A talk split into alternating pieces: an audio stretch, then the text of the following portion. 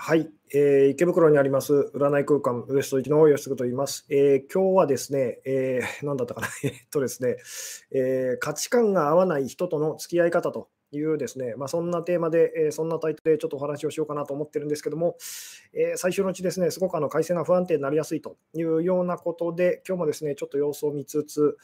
えー、ゆっくり始めていきたいんですけども、えどうでしょうと、音声、映像の方ですね、見えてますでしょうか、聞こえてますでしょうかと。でちなみに今日ですね、あのちょっと後ろの背景が いつもと違う、えー、角度で、えー、まあ、撮らせていただいておりますと。えー、Zoom の時にですね、あの Zoom の あの Q&A オンラインセミナーで、えまあ、いつもやってるですね、え形でちょっと今日あの実験的にですね、やらせていただいておりますと。えあ、ありがとうございますと。見えてます、聞こえてますということで、え大丈夫そうでしょうかと。えー、そうですね、あの今日もですね、まあ、音声、映像の方ですね、まあ、途中であのあのくるくるマークが出てしまったりとか、いろいろあるかと思うんですけども、えー、まあ、一応、音声が聞こえるようであれば、あの強引に あの続けたいなと。ただ、配信が途中であの途切れてしまった場合はですね、またまたあの途中で、えー、新しい配信をですね、ライブを立ち上げ直すというようなことを、えさせていただくかもしれませんと。あ、明日のセッションをドタキャしてしまいましたと。予約が埋まって、えー、ほっとしていますと。やまあ、その辺はあの全然気にしないで くださいと、えー、キャンセルされてもですねあのそこにこう入ってくる方もやっぱりいらっしゃったりするので、ただですね、あのまあ、キャンセルとかあの変更とかですね、まあ、できればあの早めに、早めに、早めにこう、えー、そうですね、前日ぐらいまでにあのしていただけると非常に嬉しいなと。さすがに直前にあのキャンセルされてしまうとですね、なかなかあの私、あの、なんでしょうね、こちらとしてもですね、厳しかったりすると。で、あとですね、非常にあの、そうですね、まあ、最近そんなにないんですけども、さあの全くその連絡がなくですね、えキャンセルされる方という 方がやっぱどうしてもですね、時々いらっしゃってですね、で、これが非常にあの困りますと。連絡が取れないと。えー、返事が全然返ってこないと。えー、なので、こう、なんでしょうね、えーまあ、本当、直前でも仕方ないので、あの直前あの、ご一報いただけたらですね、メールでもいいですし、えー、まあ、電話でもですね、ご連絡いただけると非常にあの助かりますと いうことで、よろしくお願いいたしますと。まあでもですね、あの基本あの相談にいらっしゃる方、みんなあの心に余裕がないと いうことで、どうしてもその辺ですね、まあそのいろいろあったりするんですけども、えー、なるほど、池袋に 行く気力がなくて、元気になったらまたよろしくお願い申し上げますと。まあ、そうですね、そういうこともあるかと思いますと。で全然その辺あのお気になさらずにというえー、ことでございます。一応、音声、映像ですね。えー、そうですね。音声、映像大丈夫だということでですね、ゆっくり始めていきたいんですけども、えー、お知らせ事項ですね。まず、明日、明日のですね、え3月25日でしょうかと、えの土曜のですね夜9時からと、21時からですね、えまた Zoom を使いましたあの Q&A オンラインセミナーというのをやらせていただきますと、で、第60 何回目だろう、第69回目だと思うんですけども、で今回、の月の後半ということで、あの YouTube のメンバーシップの方だけの会になるんですけれども、えで、一応ですね、あの Zoom の情報の方はですね、もう、あの、なんでしょうね、メンバーシップの方向けのその、え投稿でですね、えー、Zoom の参加情報の方ですね、公開しておりますので、まあ、明日ですね、21時9時からですね、そうですね、あのご都合のつく方、えー、はよかったら集まって、えー、また遊びに来てくださいと。えー、で、えー、YouTube の方でもですね、冒頭30分ぐらいはですね、えまたあの配信できたらなというふうに考えておりますので、まあ、そちらの方だけでもですね、遊びに来てくださったら、え幸いでございますということで、はい、あの今日の 話題に入っていきたいと思いますと、まあ、できるだけ あの早めに早めに始めて、早めにこういい感じで切り上げたいなというふうに最近は思ってるんですけども、さて、今日ですね、えー、まあ、前回のですね、前回何だったかな、えーと、マウントを取ってくる人への対処法っていうですね、えー、お話をしたんですけども、で、まあ、おさらい的にこう、そこでお話ししたことをこう、もう一回お話しするとですね、えー、まあ、マウントを取ってくる人に対してはどうしたらいいのかって言ったら、喜んでマウントを取られましょうと、えいうふうにですね、で、それができるのはなぜかといえばですね、あの自分の方が余裕があるからと。で、私たちこう余裕がない人がですね、まあ、恐れてる人って言ってもいいですけども、その上にこう達したがると。上に行きたがるっていうですね、えー、まあ、自分のこう優位をこう、あの、なんでしょうね、えー、示したがるというようなことをやっぱりこうやるので、え、なので、まあ言ってみたら、こう、なんでしょうね、マウントを取ってくる人がいたらですね、できるだけその喜んであの取らせてあげましょうと。まあ、取らせてあげるっていうのはちょっと上から目線ですけども、そのまあ、それに協力してあげましょうと。で、もちろん、その状況によってですね、辛いと、嫌だという、こっちだってそんなに余裕はないよってこともあると思うので、まあ、そういう時はですね、無理しなくてもあのいいと思うんですけども、えー、まあ、どうしても私たち、できるだけそのマウントを取らせないぞっていうふうにですね、やってしまうんですけど、それはあまりいいことではありませんと。えー、で、まあ、今日もですね、で、なぜならばっていうのが、まあ、前回お話ししたことだったんですけども、えー、今日はですね、価値観が合わないというですね、で、そういう人とどうやって付き合っていったらいいのかということなんですけども、でよくですね、あの結構お店でも多いのがですね、まあ、最近あの特に増えてきたという、えー、まあ、ご質問というかご相談内容でですね、えー、すごくあのスピリチュアルなことがですね、その分からない人とどうやって その、えー、付き合っていったらいいんでしょうっていうですね、つまり全然ですね、そのスピリチュアル的なこととかですね、まあ、心のこととか、あのまあ、そういうの全然その通用しない相手と、すごくこう物質 なんでしょうね、えー、主義者というかですね、え、見えるもの、聞こえるものと、それしか信じないというふうにですね、あの見えない世界なんて気持ち悪いというですね、まあ、そういうタイプの方と、えー、で、まあ、自分のその家族、恋人とかですね、あのなんでしょう身近な人があのそういうタイプの人です。自分と逆のですね。でまあ、もちろんそのスピリチュアル的なことに関してだけじゃないんですけども、とにかくその価値観が合わないと ど。どうやったらそういう人とこう、まあ、うまく付き合っていけますかっていうですね。えー、お悩みが結構多くてですね、で昔は私もですね、そのまあ精神世界のことっていうか、そういう怪しい世界のことをですね、一生懸命勉強していた頃にですね、やっぱりそのあのぶつかった壁でしたと。あと周りの人たちから気持ち悪がられると。あのえー、で、まあ、またおかしいことやってるとか、また怪しいことやってるというふうにですね、言われてこう傷つくということを結構経験してきたんですけども、で まあ、今ですね、今はもう全然その上手にというか、あのその辺平気になってですね、まあ、実はこういうふうにこうあのすればですね、価値観の合わない人ともあの上手に付き合っていけますよっていうですね、その方法というかコツみたいなものがこうあるんですっていうのを今日はお話ししたいなと思って、まあ、こんなタイトルをこうつけさせていただいたんですけれども、えー、あなるほど、価値観ぴったりな人なんているかなと。で、まあ、価値観っていうのは基本違いのことなので、あの価値観がぴったりってですね、あのありませんと そんなのは。そんなのはないと。まあ、一時的になんかこう、ああの、まあ、言ってみたら、なんでしょうね、えー、どなたかのこうコンサートみたいなの行ったらですね、同じようにその その人のファンがみんなこう来て集まってっていう価値観同じと。でもよくその話聞いてみるとですね、私はそこまでファンじゃないとか いうふうにこういろいろそこでもこう差があったりするわけですよね。なので、そういう意味では、結局価値観って、まあ、どこまで行ってもその、なんでしょうね、同じにはなりませんというですね。ただ、同じだっていうふうにですね、感じるようなことは、まあ、ちょいちょいあったりはするというえー、ただしこれでですね、この価値観の違いということで、私たちは非常にこうあのぶつかりますと、衝突しますと。で、これをどうやって乗り越えていったらいいのかというような、えー、お話なんですけれども、えー、そうですね、これも今日ですね、どこからこうお話を、え切り込んでいけばいいかなという感じなんですけども、特にですね、そのスピリチュアル的なことをこう学び始めてですね、で、まあ、おかげさまで気持ちがちょっと楽になりましたと。ただ、あの周りの人と話が合わないというふうにですね、変な宗教にはまってるって言われちゃうとか、いうふうにこう、それで悩む方結構いらっしゃってですね、今日はそういう方に特にこう、まあ、チェックしておいていただきたいなっていう内容だったりするんですけども、そうですね、じゃあですね、ちょっと実際に聞いてみたいんですけど、価値観が合わないっていう人とですね、どうやって付き合っていったらいいと思いますかと。で、実際あなたはどうやってますかっていうですね。特にまあ今日このライブに参加してくださってる熱心な方はですね、おそらくそのスピリチュアル的なこととかですね、精神的なことと、心のことっていうですね、まあそういうことにすごくこう関心があると。関心があって、えー、まあなんでしょうね、えー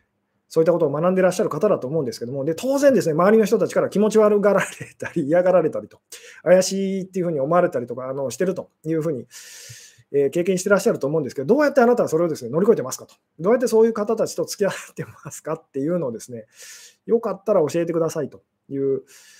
ことなんですけども、どうでしょうと。あなたはどうやってそういう価値観があの合わない人たちとですね、えー、付き合ってますかっていうですね、えー、どうでしょうと。うん。どうでしょうね。えーあなるほど、距離感がつかめない人にぐいぐい来られますが、そのお勉強にもなりそうですね。そうですね、まあ、ありとあらゆるですね、あのことにこう通ずる、今日もお話ではあるんですけども、えー、旦那と最近違いが顕著に出て出てて、えー、悲しいと、受け入れたいけど難しいと。ああ、なるほど、そうですね、そういう方にですね、今日は、えー、お話ししたい、え内容だったりするんですけども、うん。えーとですね、どうでしょう。あなたはですね、実際、あの価値観が違う人とこうどうやってあのお付き合いしてますかと。えー、あ、なるほど、合わない点については話題に出さないと。なるほど、なるほど。そうですね、でもですね、話題に出ちゃうときがありますと。基本、その話題についてはその避けると。まあ、よくですね、その、なんでしょうね、えー、まあ、宗教、宗教と政治と野球の話はするなっていうのがよく、あの、私がなんか選挙のお手伝いをしてたときにですね、あの、聞いたお話だったんですけども、とにかくもう宗教と政治とその野球の話は絶対、まあ、野球、スポーツの話はするなと。なぜならば分かり合えないからっていうふうにですね、なるほどなって思ったんですけども、えー、そうは言ってもですね、やっぱこう出ちゃうと、その話題が出ちゃうと、あるいはその話題を出さざるを得ないっていう状況があったりとかしますよね。さて、そういう時にどうやってその違いをですね、えー、価値観の違いをこう乗り越えていったらいいでしょうと。もともと他者と合わないと。えー、こうなんでしょう価値観が合わない人とはできるだけこう接点を持たないようにするっていうことでしょうかと。で、それはその一番ですね、まずいあの答えですと。あのつまり価値観が合わない人をこう避けるっていうふうにですね、やるとどうなるかっていうと、その、なんでしょうね、カルト宗教にはまってる人みたいになっていってしまうっていうですね、自分のその自分と自分のその周囲のこう仲間たちだけのその何でしょうね、えー、すごいこう凝り固まった価値観の中でこうあの生きるっていうふうですね。で、それってあまりこういいことじゃありませんよね。なんで、できる、まあ、どうしても私たちでね、価値観の違う相手とこう関わらざるを得ませんと、もうこれはしょうがありませんと。ただ、それをこう上手に乗り越えていくっていうですね、まあ、その方法っていうか、コツっていうのがあるとしたら、それはどういうものだと思いますかっていう。えーあ、なるほど。へえ、そう思うんだねって聞いて、そこまで深掘りせずにそのままになってますと。なるほど。そうですね。関係が浅い方に対してはそれでもいいと思いますと。でも関係が深い相手と、特に自分のその生活上のこうパートナーあのとかですね、価値観が違うということで、私たちこうしょっちゅうしょっちゅうそのあのぶつかり合いますよね。まあ、片方はじゃあタバコを吸うと、片方はタバコを吸わないと、あのタバコを吸ってる人がすごい嫌だとかですね、片方がすごいこう浪費家でですね、で片方がすごいこう節約家節約家だったりしますと。で、片方はすごい綺麗好きだと。で、その片方はですね、ものすごいあの言ってみたらこう、あのなんでしょう、雑然とした部屋でこう暮らすのがこう好きだと。うん。えー、なるほど。あ る宗教の勧誘してくる人に、吉久先生の話をしたら勧誘されなくなりましたと。それはどういう、どういう意味で勧誘されなくなったのかが気になるところですけども、えー、やばい人からもっとやばい人だって思われたっていう 話でしょうかと。えー、なるほど。えー、あ、なるほど。接客病か押し付けない合わせるというのに慣れていて、えー、分かってもらおうと思わないのが常になりましたねと。そうですね。あの、結局その接点があまりこうない相手っていうかですね、あのに対しては私たち結構できますよね。そのそれっていうのこうできたりしますと。問題はこう近い相手と、近い相手と。いうですね、こう自分のその身近な相手に、相手とその価値観がこう違うという時に、そのどうやってこれを乗り越えていったらいいのかっていうですね。まあ、なので、そこにちょっとこう目を向けていただきたいんですけども、なのでこう基本的にそんなにこう接点がない相手に対しては、私たちこう違ってても、価値観がこう違ってても、まあ、上手にこう付き合っていけるっていうかですね、まあ、それは距離をこうあのいい感じでこう取っていくと。でも距離がた あの取れない相手と、一緒に生活せざるを得ないと、一緒に仕事をせざるを得ないと、ここで私たちは苦しむわけですよね。そので離れることができればそのそれでいいんですけども、残念ながらというかですね、あのどうしてもその一緒に 仕事しなきゃいけないと、一緒に勉強しなきゃいけないとかですね、一緒に何かやらなきゃいけないという時にこれがこう問題になってくるわけですよね。じゃあその、なんでしょう、そういう時にその価値観の違いっていうのをどうやってその乗り越えていったらいいんでしょうと。えーうん。どうでしょうね。えー、あ、なるほど。えー、あ、なるほど。いいね、最高だねって思いっきり肯定すると。えーそうすると、それを、その、じゃあ、あのあなたもってこう、あの、あの、なんでしょうね、えー、例えばその何かの宗教だったりとか、こう、のですね、にハマってる方にですね、あの宗教の話されて、いいねと最高だねって言ったらどうなるかっていうと、当然勧誘されますよね。で、その、で、困るってことになりますよね。そういう時にどうしたらいいのかと。いうですね、えー、で、これまあ、だから結構こう、意地悪というか難しいお話だったりするんですけれども、えうん。そうですね、あのこれ、まあ、前回のお話とつながるんですけれども、えー、まあ、よくですね、私があの、まあ、あのこのお仕事を始めたあの最初の頃からですね、結構ずっとこう言い続けてる あのキーワードというか言葉があってですね、えー、何かっていうとですね、もうとにかく価値観がそのぶつかってるその人に対して、そのなんでしょうこういうふうにこう接しましょうっていうそのの説明するためにですね私が、まあ、いつもいつもこうあの言わせていただいている言葉があるんですけども何かっていうとですねあのとにかくその相手に対し相手のその気持ちにこう親身になってあげてくださいと。基本的にはだから共感あのしてあげましょうと。ただし真に受けないでくださいっていうんですね。えー、もう一回言いますと。あの、親身になってあげてくださいと、でも真に受けないでくださいっていうですね、どうでしょう？か、このなんかこうニュアンスがですねこう伝わっていただけたら、あの伝わったらすごくこう嬉しいんですけども、親身になりましょうと、とにかくその本当に相手の気持ちを思っていて、ここは大事ですよね。でも真に受けちゃだめですよっていう このお話どうですか？なんとなくこう伝わってますでしょうかと。で、これですね、よくお話、あのまあ、例にこう出すお話でですね、例えば、そのあなたが、あのなんでしょう、まあ、大人の、えー、男性、女性、えー、まあ、どっちでもいいんですけども、で、そのちっちゃいですね、まあ、自分のお子さん、うん、でもいいですし、その親戚の、そのなんでしょうね、えー、お子さんでもいいですけど、幼いですね、えー、まあ言ってみたら子供さんがですね、えー、まあ赤ちゃん、まあ赤ちゃんよりももうちょっとあの 幼子って感じですけども、えー、があなたのためにですね、あのあなたのためを思ってですね、こう泥で団あのお団子を作ってくれましたと。え泥でお団子を作ってですね、で、言ってみたら、その、えー、まあ、お姉さんに、あるいはお兄さんに、その、あの食べてほしいっていうんですね、えー、はいっていうふうにですね、お団子を渡してきましたと。あのえー、泥で作った団子です。つまり食べられない、食べることのできないお団子ですと。でもその子はですね、えー、あなたのために美味しいお団子を作ったので、その食べてほしいっていうふうにですね、思って、そのお団子をあなたに渡してきましたと。さて、こういう時にあなたはどういうふうにこう、えそうですね、あの、どういう反応をしますかっていうんです。で、大体、大体その、えー、まあ、反応ってこう決まってると、決まってくると思うんですけども、えー、まあ、ちょっとこう聞いてみましょうと。あなたのためにですね、ちっちゃいあの子供がですね、えー、なんでしょうね、えー、あなたのことが大好きな、まあ、あなたのお子さんでもいいですし、そのえー、親戚の子でもいいですけども、そのえー、あなたのためにですね、えー、泥で団子を 作ってくれましたと。あ、ちょっと鼻を かわせてくださいと。うん、あ失礼いたしましたと。えー、泥であの団子を作ってくれてですね、で、あなたにそれをくれましたと。さて、その時にどういう反応をしますか、うん。まあ、まあ、大体、大体みんな同じことするはずですよね。えー、うん。なるほど。まあ、ちょっと意地悪な方もいらっしゃる 感じですけど、一緒に食べようというと。えーまあでも普通はですね、そのありがとうって言って、そのむしゃむしゃむしゃとこう食べるふりをすると。で、美味しいっていうふうにですね、食べたふりをするってことをやりますよね。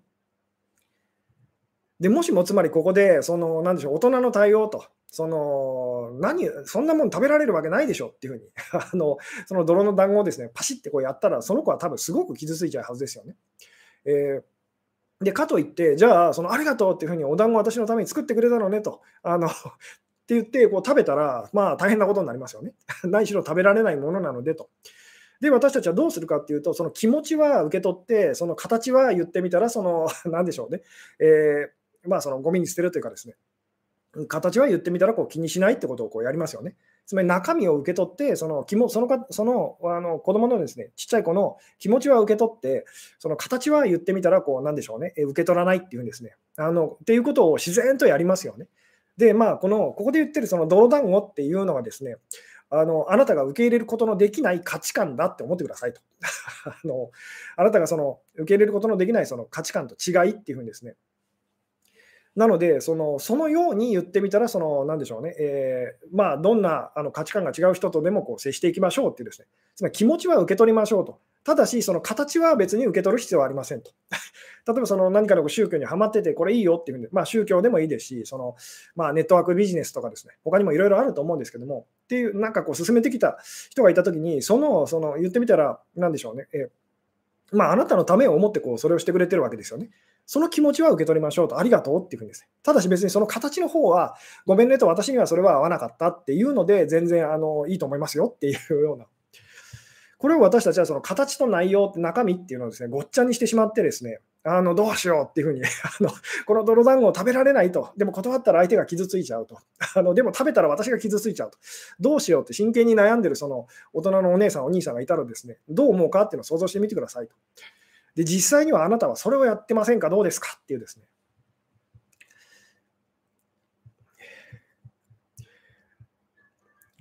で、これ、前回お話ししたことともつながるんですけども、なぜその子供たちにはできることが、子供だったり、相手が子供だったりとか、ちっちゃい可愛らしいペットだったらできることが、その、なんでしょうね、えー、その今あなたがこう受け入れられないと。えーえー、あなたの価値観は受け入れられないって思っちゃう人にはこうできなくなっちゃってるんでしょうっていうのがこう前回お話ししたお話だったんですけども、それは相手の方が大きいって感じてるとき、自分の方が小さいって感じてるときにですね、私たちは怖くて、そのまあ自分がその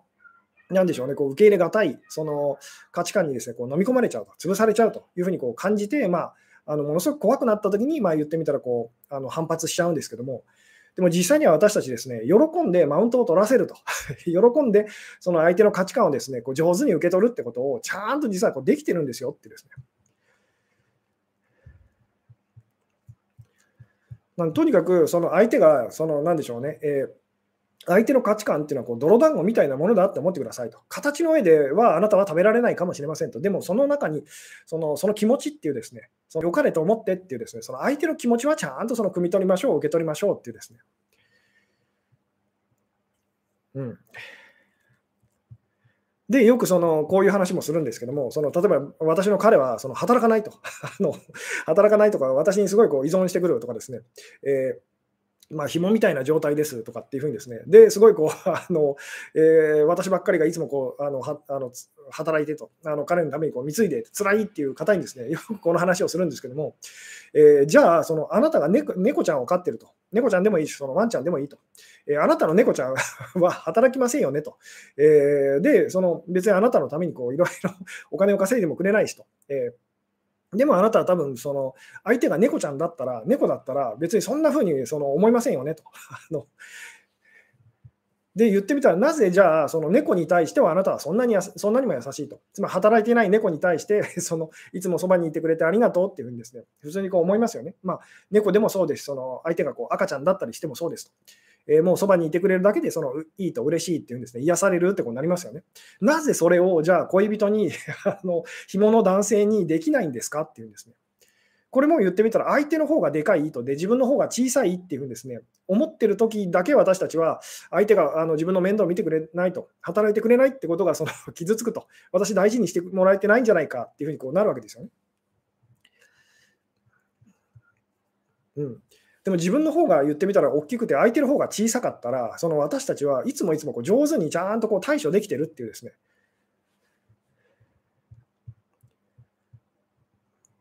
うん。えー、どうでしょうと。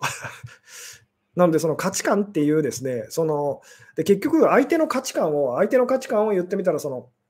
拒絶するときってですね、自分の価値観を大事にしてるときでもあるんですね。えで、自分の価値観っていうのはさっきも言いましたけど、泥団子と同じですと。つまり、あなたがその相手の価値観っていうのをこう拒絶しているときっていうのはですね、あなた自身もその自分の価値観と、本来は泥団子みたいなものと、あのただのその言ってみたら何でしょうね、えー、中身をその包むためのその包装紙みたいなものっていうですね、えー、そっちの方にあなたがそのすごくこう力を持たせてるっていうですね、えー、そういう状態だったりとかしますと。つまりあなたも泥団子を、その、なんでしょうね、えー、泥団子を受け取れない人と上手に受け取れないこう状態になってる時っていうのはですね、あなた自身もその泥団子を人に食べさせようっていうふうにですね、やっちゃってる時だったりするんですよと。で、すっごい嫌がられてるっていうですね。なんで大事なのはその中身だっていうですね、中身を上手にその受け取るとか、中身を上手にその相手にこうあげるっていうような、まあ、そこが今日、まあなんでしょうね、一番お話ししたいことだったりするんですけども、うん。旦那を猫ちゃんと思えばいいのかと。そうです。もし相手が 猫ちゃんだったら、その今やってること、例えばタバコを吸う猫っていうのがいたらどう思うかっていうですね、まあ、ちょっと迷惑だなと、でもうちの猫面白いなっていうぐらいで、多分その、あの、なんでしょう、で、火事にならないように気をつけてねっていうふうにですね、なんかそんな感じだったりしますよね。で、まあ言ってみたら、こう、面白いので、こう、動画で撮ってっていうんですね。あの、相手がもしも自分よりも小さい、可愛らしい存在だったら、その、どういうふうにこう接しますかっていうですね、あの、そう思うだけでも、こう、見方が全然こう変わってくるっていうんですね。で、例えばすごいすごい、あの、なんでしょうね、いつもいつもこう、あのヒステリックにあなたをこう怒鳴りつけてくる、その職場の上司っていう方がまあいらっしゃいますと。あので、あなたがその相手がでかいと。で、自分の方が小さいって思うと、これはもう怖くて怖くてしょうがないですよね。でも実は相手の方が小さくて、あなたの方が大きかったらと。で、その、いつもいつも、なんでしょうね、えーあのヒステリックにですね、あなたにこう、あのなんでしょう、えー、バリ雑言ですね、浴びせてくる あのその上司の方っていうのはですね、まあ、言ってみたら、その職場に、職場で飼っているワンちゃんだったらと、その職場で飼ってるワンちゃんがよく私に吠えてくると、嫌かもしれませんと。でも、そのそんな大したことないと。あなんか気が立ってるんだなと、お腹空いてるのかなと、じゃあ餌でもあげようかなっていうんですね、思って、あのお菓子買ってきたからこう食べるっていうんですね、やってこうそのワンちゃんと仲良くなったりするってことを多分あなたはやるはずですよね。なぜじゃあその上司の方にはそれができないんですかっていうですね。まあ、もちろんこれも行き過ぎるとですね、相手のことをなんかこう小さく小さく見るというですね、これもやりすぎるとあまりいいことではないんですけども、でもあまり相手のことを大きく見てるときには私たちはそのそれは受け入れられませんと。その無理ですよっていうふうにです、ね、こうやっちゃったりとかするんですけども。うん。で他にもこういうこういう考え方っていうのもあってですね、例えば、その、なんでしょうね、えー、まあ、さっきのこう冒頭のお話にちょっと戻りましょうと。えーまあ、今日のタイトルですね、価値観が合わない人との付き合い方ということでですね、で特にあのご質問というかご相談の中でもこうすごく多いのはですね、あのスピリチュアル的なことを私は好きですと、学んでますと。でもそのとにかくその周りの人たちがすごく嫌がると あのいうですね、周りの人たちがものすごくその、えー、まあ、あのそういうのをこう気持ち悪がったりとかこうするというですね、でそういうのにこう、えー、まあ、じゃあそういう相手とこうどう付き合っていったらいいのかと。で、まあ、今ですね、こうお話ししてきたその価値観と、相手の価値観っていうのをですね、そのまあ、じゃあこれをどう適、まあ、今お話ししてきたこととこう適用、まあ、なんでしょうね、こうに当てはめていったらいいのかっていうお話だったりするんですけども、じゃちょっとまあ角度を変えてですね、じゃあその例えばあなたがスピリチュアルなこととか、精神世界のこととか、まあ多分す あのそれなりに好きなので、まあ今この動画っていうかライブをですね、こう見てらっしゃると思うんですけども、じゃあその、あのそういう価値観をですね、全然受け入れてくれない逆側のその価値観を持ってる人と、えー、とどうやってあのお付き合いしていったらですね、あのいいと思いますかっていうのをですね、よかったらまあ教えてくださいと。えー、どうでしょうと。えーすごくまあ精神世界のこととかスピリチュアルなこととかですね、心のことというのを、まあ、おそらくこの 動画あってかライブだったり見てくださっている方はですね、えー、まあ好きな方だと思いますと。中にはあの嫌いですという方はいらっしゃるかもしれないですけども。で、大抵の場合ですね、逆側の人たちとこうぶつかると。えー、まあ言ってみたらすごい物質主義的なですね、あの、なんでしょうね、えー、ポジティブ思考の人と 言ってもいいですけども、そういう人たちとこうすごいぶつかりやすいと。でそういう時に、じゃあどうやって付き合っていったらほんあのいいと思いますかってですね。で、まあ、その答え答えっていうかですね、一番大事なことっていうのはこう親身、親身になりましょうっていうですね、でも、その真に受けちゃだめですよっていう、この辺がこうすごくこう鍵になってくるんですけども、うん、なるほど、えー、自分の非を認めず、常に私を悪者に従う人が渡してきた泥団子も、えー、受け取らなきゃだめですかと。相手は絶対に折れないから私が折れて受け取ったけどと。えー、つまり、あなたを悪者に従う人が、そのちっちゃい子供だったらどう思いますか？っていうふうにつまりおあのお姉さんダメだよと、そこに座っちゃダメなんだよっていうふうにです、ね、言ってくる子がいますと。で、別にそこに座ってもいいんで、あのあなたがしてみたら、別にそこは別に座ってもいい場所なんですけども、その子にとってみたら、そこは座っちゃダメなんだと。つまりそこはそのお花が咲いてくるその場所で言ってみたら座っちゃダメなんだっていう場 所だとしますと。であなたあなたからしてみたらこんな場所にその言ってみたら花は咲かないと。咲くわけないだろうっていうですね場所だとしますと。でもしもそれを言ってきてあの言ってきた子がですねちっちゃい子だったらと。そしたら、あ、ごめん、ごめんなさいねと。あの、お姉さん気づかなかったわと。あの気をつけますあの、気をつけるねっていうふうにですね、ここには座らないようにあのしするからねっていうふうに多分言うはずですと。でも別にあなたはその自分がやったことは間違ったことだとは思ってませんと。こう分かっていただけますかと。つまりちっちゃい子に対しては私たちこう自然とできるんですと。えー、こうどうですか？この感覚分かってもらえますかと。でもここでそのそれを言ってきたのが、すごいこう自分よりもこうなんでしょうね、えー、あの立場の強い人っていうですね、上あのまあ、自分よりもななんでしょうね、こう年上のですねそういう人からその、そこに座っちゃだめだろみたいなことを言われると、すごく嫌な気分になって、そのあのはなんでしょうね、反発したくなりますよね。別にここ座ったって大丈夫ですよっていうふうに、あなたこそおかしいんじゃないですかってやっちゃいますよね。このこの感覚っていうのがですね、そのこのこの感覚の違いにこうできるだけこう敏感になってほしいというのが、こうまあ、前回とその今日のあの今回のですねお話の一番こう趣旨だったりとかするんですけども。で、まあですね、あのもう一回ここに話を戻しますけども、まあ、精神世界のこととか心のこととか学ぶとですね、確かに気持ちは軽くなっていきますと。そういうことを私たちはこうあの学んでいるので、えー、で、私も毎週毎週ですね、そういうお話をこうしているので、ただあの、その弊害としてですね、まあ、副作用って言ってもいいですけども、周りの人たちから気持ち悪がられると、怪しいっていうふうに思われると、価値観が合わないっていうふうにです、ね、なっていって、で、それですごいこう孤立感を感じたりとかですね、あのまあ、なんでしょう、人付き合いが難しいというふうに感じてしまう方っていうのは結構いらっしゃったりしますと。で、昔の私もそうでしたと。で、そのちなみに私が昔ですね、どうあのどうやってたかっていうと、まあ、とにかくその自分が今これがいいって思うものをですね、まあ、布教して回っていましたと。あのつまり頼まれてもいないのに、その人にですね、あのこの本いいよっていうんですね、こうあの渡すと。で、その、なんでしょうね、で、しばらくしてからですね、あのあの本読んだみたいな感じでですね、えー、で、まあ、大抵そういう場合ですね、あの読んでくれないと、あの嫌がられると。で、すごくこっちがですね、その腹が立つっていうふうにですね、あせっかくいいものを紹介してあげてるのにっていうようなので、まあ、しょっちゅうこう苦しんでたりとかしたんですけども、で今はどうなってるかっていうとですね、まあ、基本誰にも言ってみた、自分がいいなって思うものがあってもですね、あのその人が興味を持つまでは、まあ、一切、まあ、何でしょうね、進めないというですね、スタンスになりましたと。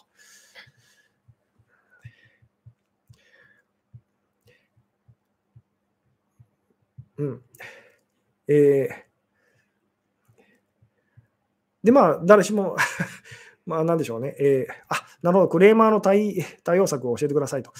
そうですね、それをですね、今お話ししてるんですけども、あの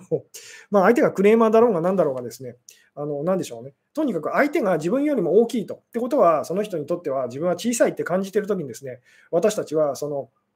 相手の言ってることを絶対認めないぞっていうふうにこうなっちゃうんですけども、もしもそのあなたがクレーマーだって思ってる人が、あなたよりもちっちゃい、怯えてる、その、なんでしょう、ちっちゃい子だったらと、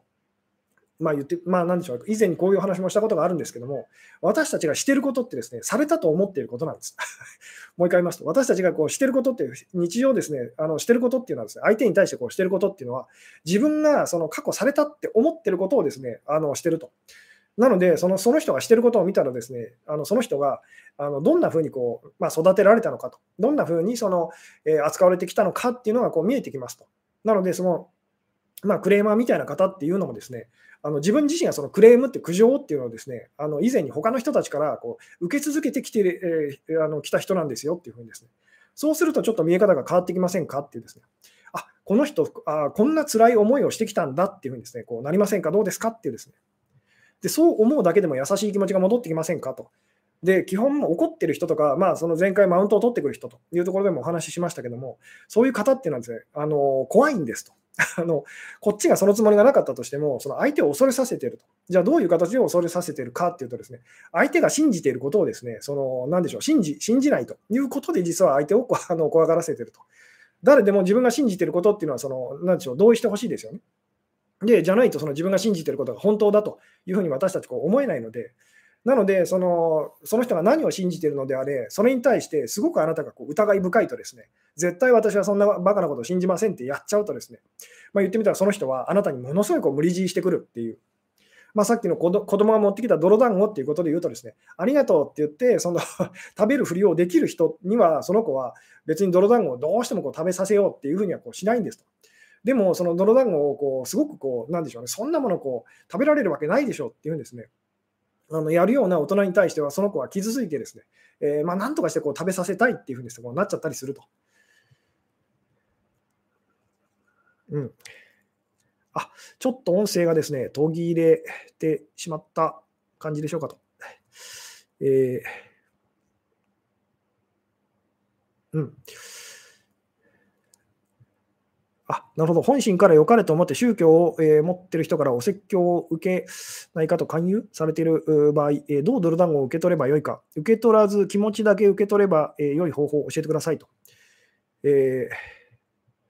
これはですね、本当に耳を傾けてみるっていうですね、あのなのでその、まあ、つまりその、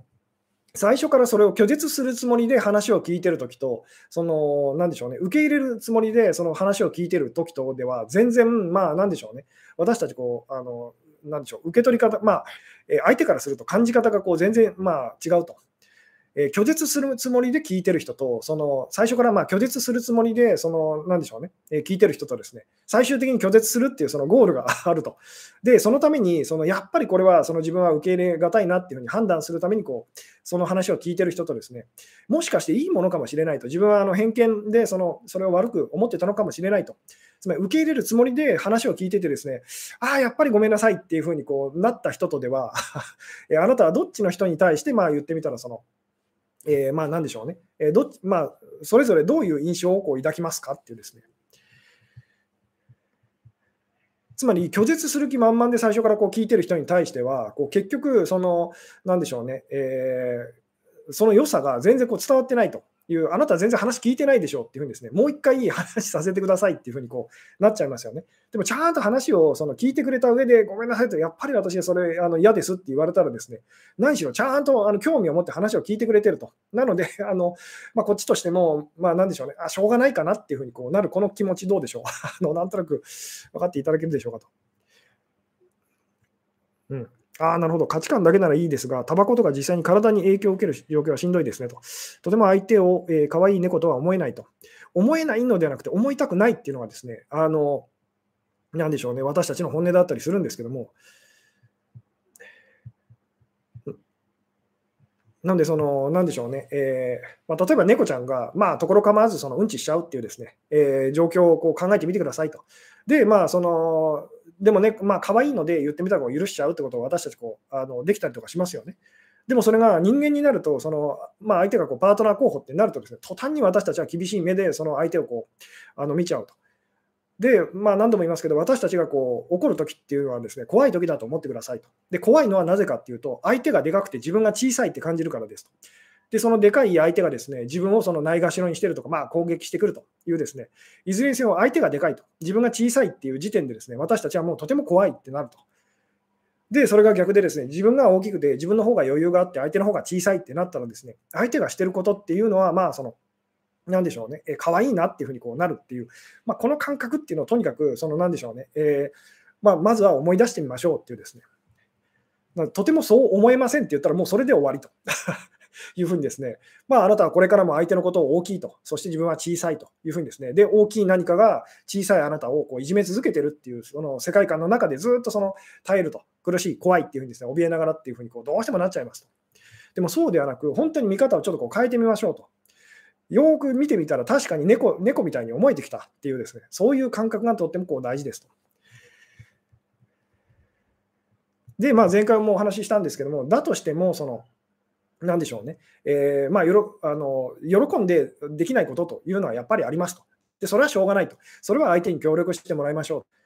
で、これも言ったら、その喜んで相手に協力したいと思ってたんですけれども、そのこれは無理ですっていうですね、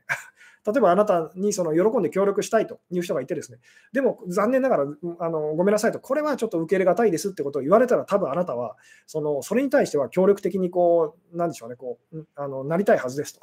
なぜならその人があなたのことをこう受け入れてくれる気満々でですね、で、その受け入れる気満々なんですけども、ここは無理ですっていうふうにこう言ってると。これがだから拒絶する気満々の人なのか、それとも受け入れる気満々の人なのかでこう変わってきますよね。同じことを言われてもと。まこの辺がですね、説明するのが非常にあの難しいんですけども、うん、あなるほど、拒絶せずに、えー、受け取り続けたら、相手も私の心に寄り添ってくれますかと。もちろんです。ただし、あなたが言ってるその、えー、受け取り続けたらっていうのはですね、犠牲っていう、我慢してと、喜んでではなくてですね、いやいやながら仕方なくというふうにこう、そういうニュアンスがちょっとこう感じられるので、まあ、そこは気をつけないといけないっていうですね。当然ですけど、あの相手がその要求してること、求めてることっていうのを喜んでやってあげたら、相手は嬉しいと感じると。何しろ私たちがみんなその自分の価値観のその何でしょうね価値観のその違いでそのみんな苦しんでるんですと。だから自分の価値観と、これは所詮その泥団子みたいなものですと。みんながそれぞれ持ってるそのくだらないおもちゃみたいなものですと。で、そのみんなそのこのくだらないおもちゃで遊びたいと。っていうですね。で、大事なのはそのくだらないおもちゃの方ではなくてですね、遊びたいの方なんですと。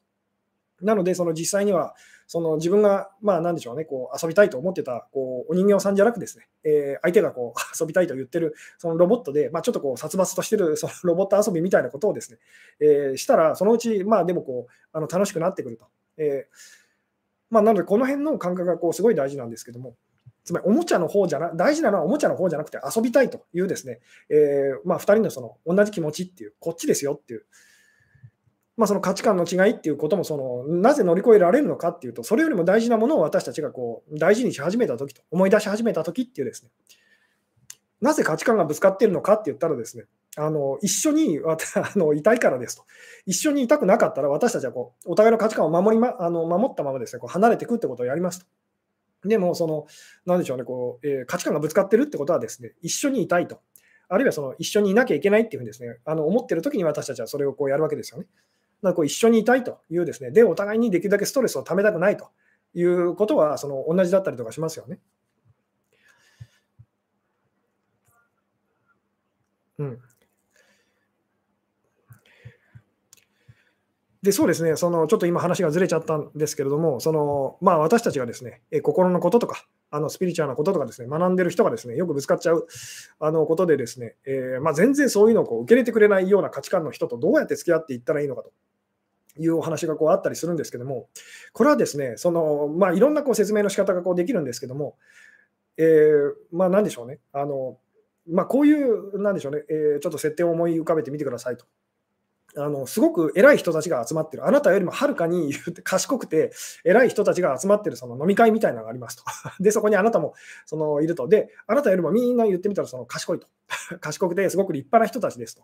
ただし、そのみんなベロベロに酔ってると。いうふうにですね。で、あなたもお酒飲んでてですね。まあでも、その先に言ってみたら酔いが冷め始めたと。でもみんな言ってみたらお酒まだこうあの酔っててですね、で、普段だったらそのやらないようなことをやってたりとか、普段だったら言わないようなことを、あのバカなことを言ってたりとかですね、しますと。でも本来のその人たちはとっても言ってみたらその賢いというか、立派な人たちだって思ってみてくださいと。で、あなただけが先にその、なんでしょうね、えー、言ってみたらこうお酒からこう冷め始めてるっていうですね、その時の感覚とこう似てるんですと。あのこう分かっていただけますかと。でそういう時に、まあ、実際これお酒飲めない人がその飲みの席にいる時にこうどう振る舞うかっていうのをこう考えてみてくださいと、えー、お酒飲めないと。で、なんでしょうね。で、お酒飲めないあの,、まあ、あの人がですね、え、飲みの席でどうやってその、まあ、楽しく過ごす過ごせ過ごしたらいいのかっていうのを考えてみてくださいと。で、お酒飲めないんです。なので、どんなに勧められても、お前も飲めと。あのそんな新規臭いあの顔して顔せずにと。その飲めっていうふうに言われても、まあ、体が受け付けないのでその飲めませんと。ただし言ってみたらその、だからといってこう付き合いが悪いそのなあの感じだと、まあ、あのみんなから嫌がられますと。さて、じゃあそういう時にどうしたらいいのかと。で、実際これお酒飲めないんですけど、飲みの場は好きなんですっていうですね、方がこうやってることだったりするんですけども、その楽しい空気を、その、なんでしょうね、一緒にこう味わうっていうのをこうやりますよね。まあ、酔ったふりって、ふりまでいかないですけども、酔ったような感じでっていうふうにですね、だそれと同じような感じで言ってみたらこう価値観の違う人っていうのとこうお付き合いこうしていくっていうですね あのただし大事なのはみんなバカに見えるかもしれないですけども特にスピリチュアルなこととかですね学んでくると学ぶとですね私たちこうどうしてもそのそれに気づかない人っていうのをまあ劣った人とかダメな人とか あの見下してしまいがちなんですけどもあのそうではありませんよとみんな本来はとてもこう立派な人たちなんですと。ただし、その酔ってると。だからバカなことをやってると。つまりお酒がそのなんでしょう、酔いから冷めたら、みんな本来のその、なんでしょうね、えー、立派な部分っていうのをちゃんとこう発揮し始めるんです。つまり、今あなたから見えてるその人たちっていうのは本当の姿じゃないっていうんですね。で、あなたは先にほんの少しだけ言ってみたら先にですね、こう酔いが冷めあの冷め始めてるというですね。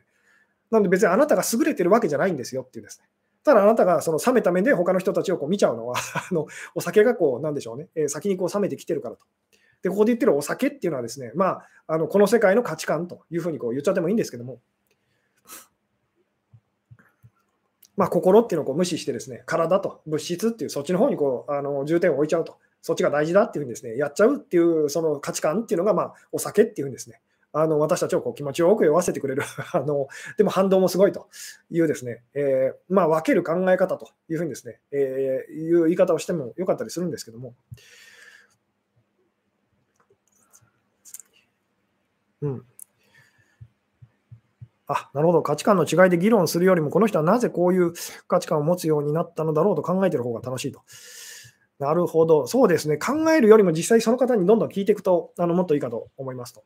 で価値観っていうのはですね、その恐れだっていうふうにですね言っちゃってもいいですと。人によってその恐れてることがみんな違うと。なので、その、なんでしょう、その方の価値観っていうのはですね、あの何をその人が恐れているのかっていうのがですね、えー、まあ、それを表してたりもするんですけども、なのでその、その人が恐れていることっていうのをですね、あなたがその人以上に心配してあげたら、まあ、うまくいくっていうようなあの言い方もこうできたりとかするんですけども、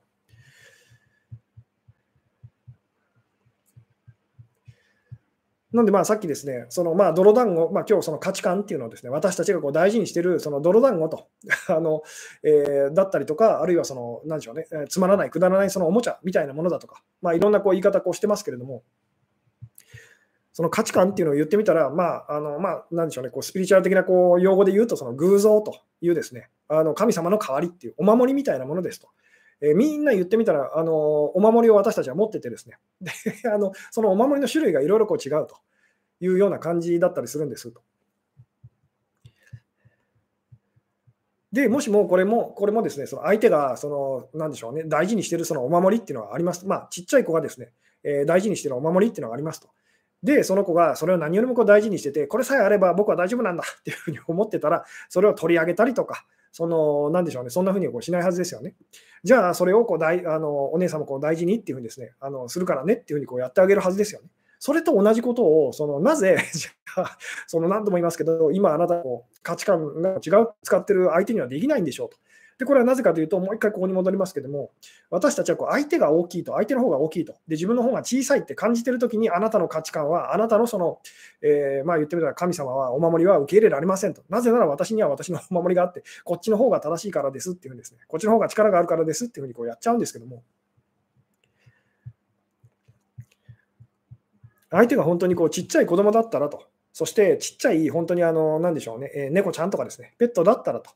私はそれをどういうふうに感じるんだろうなっていうふうにですね、まずはそのそこにちょっとこう意識を向けてみましょうっていう。そしたらあなたは驚くほど上手に相手とお付き合いできると っていうことがこう分かるはずですよってですね。で、それがやりたくありません。そんなふうに思いませんっていうのは、その私はあの人に対して小さいんですと。あのあの人の方が大きいんですっていうんですね。で、大きいあの人は私を守ってくれなければ、私を大事にしてくれなければおかしいんですっていうですね、思っちゃってる時に、まあ、あのどうしても私たちはこう腹が立つと。怒ると、攻撃すると、マウントを取るってことをこうやっちゃったりとかするんですけども、うん、とにかくその、なでしょうね、私たちが本当にこう大事にしてほしいものっていうのはですね、こう中身の方なので、形の方は、中身さえ受け取ってくれたら、中身さえ分かってくれたらですね、その形の方は、まあ、その、なでしょうね、えー、まあ、その通りにこうしてくれなくてもよかったりするっていうですね、つまり言ってみたら、あなたが何か信じてるこう宗教みたいなものがあってですね、えー、で、そのあなたのパートナーがですね、あのその宗教をこう、まあ、には入ってくれませんと。でも、そのあなたがその宗教をこう大事にしたいと、大事にしてるっていう気持ちは分かってくれてたら、そのきっとあなたはそのパートナーとはやっていけるはずですと。この感じ分かっていただけますかと。なんでまあよく価値観ってことで言うとこういう話もするんですけども、例えばじゃあ相手がタバコを吸ってて嫌だというふうに、だとしたら、あなたにも同じように、そのあなたにとってのタバコっていうのがあるはずです。つまりあなたにとってはそれはすごくこう大事なものでやめられないものと。ただ相手はすごくそれを嫌がってるっていうですね、あのそういうものが必ずあるはずです。つまりあなたにとってのタバコっていうのを見つけてくださいと。で、そのそれをいかに手放すのが難しいか怖いかっていうのをちゃんとその実感してくださいと。そしたら相手にその無理やりそれをやめてっていうふうにはこう言えなくなってくるっていうのはこう分かりますよっていうふうにですね。だからといってもちろんそのできればやめてほしいって気持ちもあるでしょうと。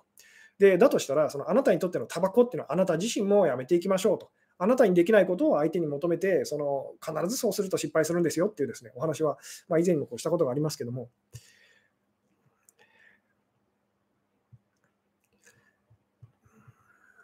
うん、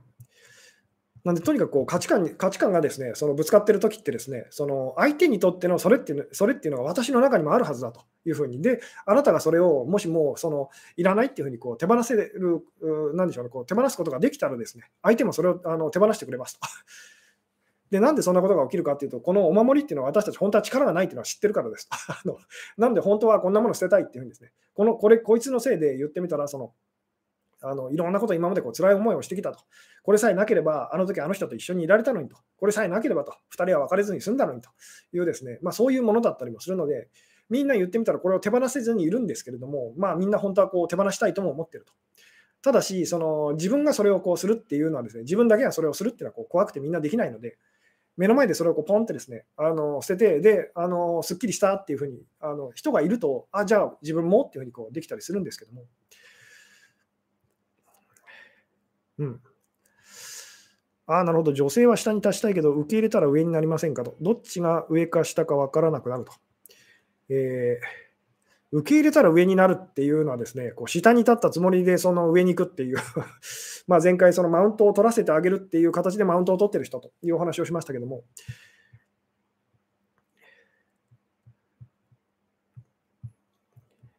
まあそういうことではこうなかったりするんですけども あの、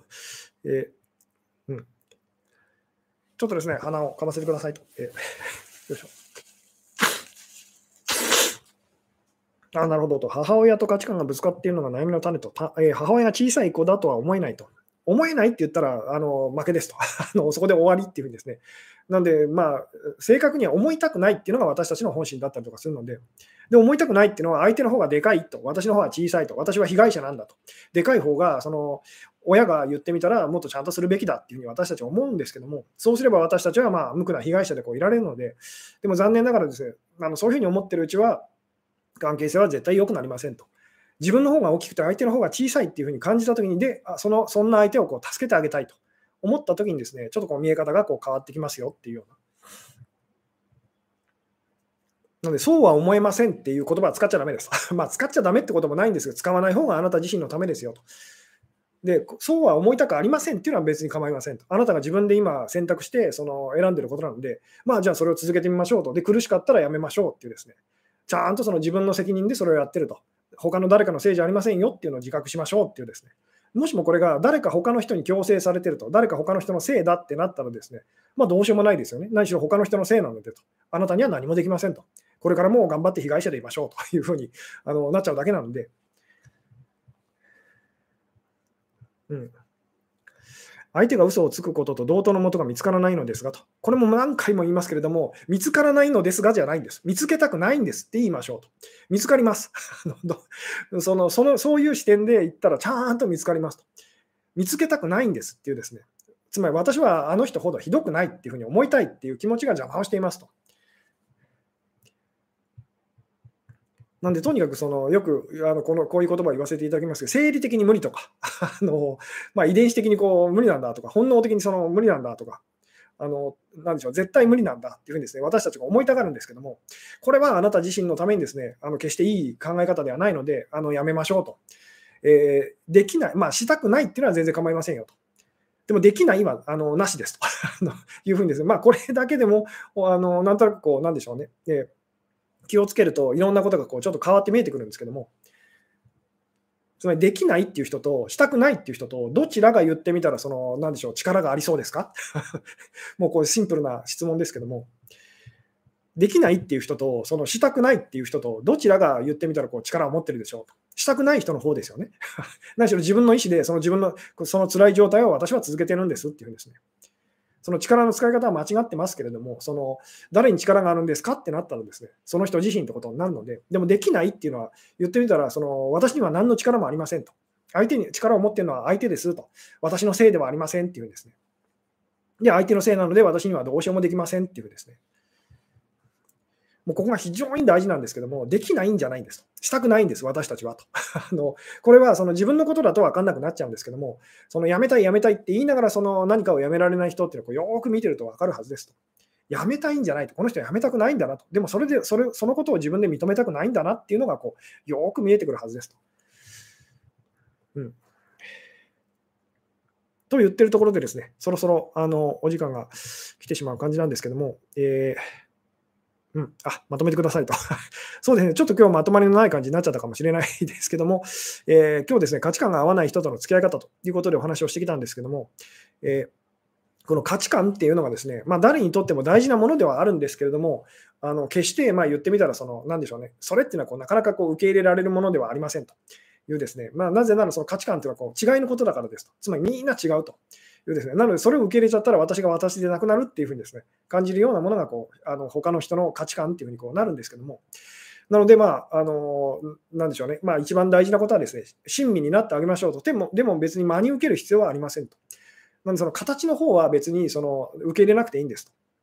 あなたがその宗教に宗教にですね、えー、別にこう、なんでしょうね、入る必要はありませんと。ただし、その人がそれを大事にしてるっていう、その気持ちは、あの、なんでしょうね、こう大事にしてあげましょうっていうですね。で、その、それを大事にするためには、自分にとっても同じようなものがあるっていうことに、まずこう目が向くっていうですね、気づくっていうのは非常にこう大事ですと。で、その価値観を、その、なんでしょうね、えー、言ってみたら、その、まあ、あの親身になってあげてですね、で、その、でも真に受けないと、上手に言ってみたら、形はまあその受け取らずに、えー、まあ、価値観はその受け取らずにですね、その人の気持ちを受け取るっていうのは、私たちこうちゃんとできてますと。ただし、できてる時の私たちっていうのはこう自分が大きくて、相手がこう小さい、それをそあのなんでしょうね、怯えてる存在だってなった時に私たちはそれができますと。なんで相手のことを大きいと、自分よりも大きいっていうふうにですね、で、その人に対して私は小さいと感じてるうちはですね、まあ、これはできませんよっていうですね、あのお話でもあるんですけども、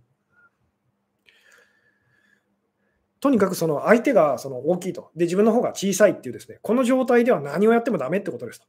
これがその逆転したときに私たちは優しさが戻ってくると、自分の方が大きくて相手の方が小さいんだっていうふうにこうなったときにですね、もちろんその状態がずっと続くっていうのも、相手がそのずっと怯え続けてると、つまりあなたとあの同じそのなんでしょうね、辛い思いを相手がこうし続けるってことになっちゃうので、まあ、ずっとそれが続くのもいいことではないんですけども。うん、相手は要求が受け入れられたと思いませんかと。うん、あ、これはどういうことですか？ちょっと今ですね、私が、えー、文章を、えー、読解できてないんですけれども、とにかくできるだけあなたのことを受け入れたいと。でも、限界はありますっていう、この態度でいることと。で、できるだけあなたのことを受け入れたくはありませんと。でも、もしかしたらチャンスがあるかもしれませんよみたいな、その拒絶することを前提で、その断ることを前提で、その、なでしょう、その話だったり、その人の言ってることに耳を傾けるのか、それともできれば受け入れたいというふうにですね、喜んで受け入れたいというその姿勢で、でも、あ、ごめんなさい、これは無理なんですっていうふうにですね、あのそういう姿勢とっていう、この2つがあるっていうのだけでもですね、まあ、よかったらこう覚えておいてくださいと。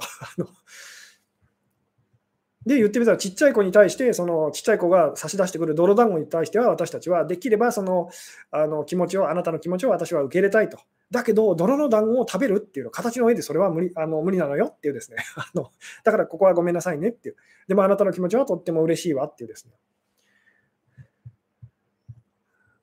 まあ、なのでこう何をするかっていうよりも本当にあの見方とあのいうですねその感じ方っていうここのお話だったりとかするんですけども